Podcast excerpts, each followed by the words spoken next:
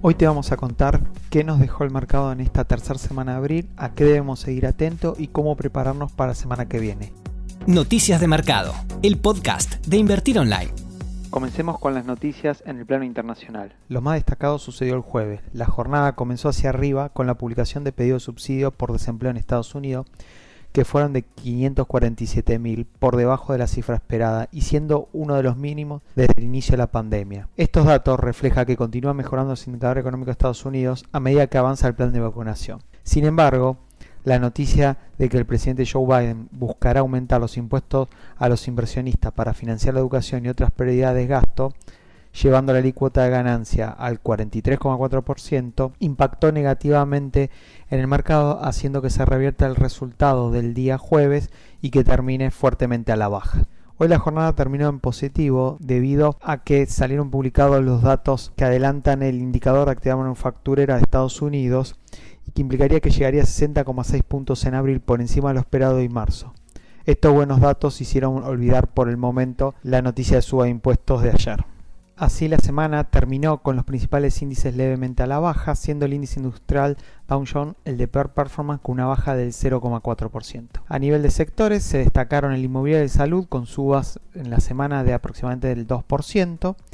Y yendo a lo que respecta a la tasa a 10 años de Estados Unidos, por segunda semana consecutiva se mantuvo estable, cerrando en el 1,56%. Adentrando al mundo corporativo ahora, continuó la temporada de publicación de balances, siendo que en líneas generales tanto los ingresos como los resultados tuvieron por encima de las expectativas del mercado. Coca-Cola inició la semana con publicación de resultados, la empresa líder de bebidas no alcohólicas presentó ingresos que sorprendieron al mercado superando 6% de las estimaciones. Esto se debe principalmente a un resultado muy bueno en la zona de Asia-Pacífico. A su vez vale mencionar que el volumen distribuido de bebidas se recuperó y se sitúa en niveles previo a la pandemia. Netflix presentó resultados con los ingresos que estuvieron en línea con lo esperado, mientras las ganancias superaron 25% los pronósticos analistas. Sin embargo, la desaceleración en el número de crecimiento de suscriptores pagos por debajo de lo que esperaba el mercado impactó negativamente en el precio de las acciones. Johnson Johnson, una de las empresas de salud más grandes y que fabrica vacuna contra el COVID, informó ingresos con un incremento del 8% respecto al mismo periodo del año anterior, explicado en buena parte por la performance del sector farmacéutico. Las ganancias superaron las expectativas del mercado e informó un aumento del 5% de sus dividendos trimestrales. Verizon la empresa líder en telecomunicación estadounidense presentó resultados en línea con lo esperado. El plan a largo plazo de la compañía se encuentra 100% enfocado al desarrollo, aplicación y expansión de la tecnología de 5C, destacándose en este aspecto la alianza que ha realizado con Apple a fines del año pasado. Y por último, para cerrar los destacados de esta semana, tenemos Intel que presentó resultados con ganancias e ingresos por encima de las expectativas del mercado. Sin embargo, el mercado no reaccionó de forma positiva al agresivo plan de inversiones que comunicó la empresa, considerando que este podría afectar las ganancias en el próximo trimestre. Ahora yendo al plano local, el INDEC publicó el estimador mensual de actividad económica del mes de febrero, el cual cayó un 1% mensual, cortando una racha de 8 meses de suba consecutiva, con niveles aún inferiores a los de prepandemia. También el INDEC publicó los precios mayoristas, que mostraron un leve desaceleración en marzo, aunque se mantuvieron cercanos al 4%. Tuvimos también la publicación de datos fiscales de marzo, con un déficit primario de 74 mil millones de pesos, que si uno le suma los pagos de intereses, esto implica un déficit financiero de 117 mil millones de pesos. Para el primer trimestre de este año, el déficit financiero acumulado fue de 0,5 puntos del PBI, un nivel similar al visto en el año 2018. Y antes de pasar a un resumen en el mercado de bonos, dos noticias más interesantes para contarles de esta semana fue que la soja alcanzó el precio máximo de los últimos ocho años debido a la mayor demanda de China y al mal clima de Estados Unidos.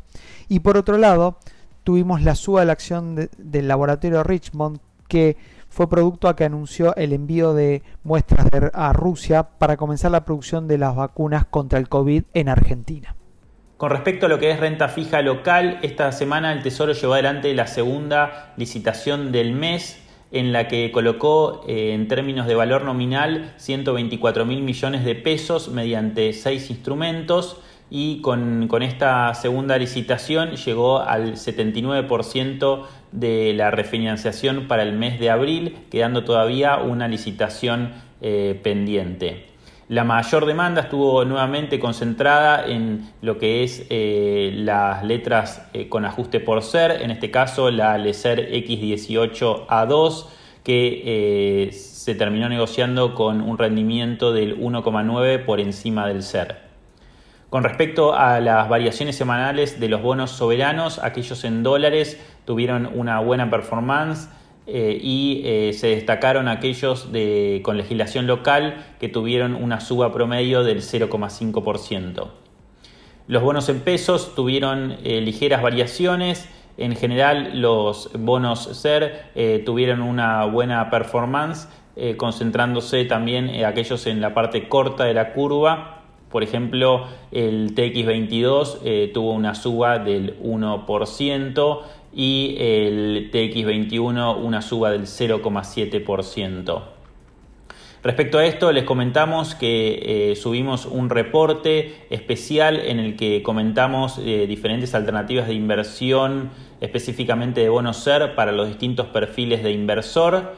Así que bueno, los invitamos a leer eh, este informe y saber más sobre estos bonos para, para cubrirse la inflación. Así terminamos este nuevo cierre semanal de Invertir Online. Recuerden compartir el episodio si les gustó y si les sirvió y síganos en Spotify para no perderse ningún contenido. Nos encontramos el martes con un nuevo tip de inversiones. Muchas gracias. Te esperamos en la próxima edición de Noticias de Mercado, el podcast de Invertir Online. Para conocer más información visita nuestro sitio www.invertironline.com y encontrarnos en nuestras redes sociales.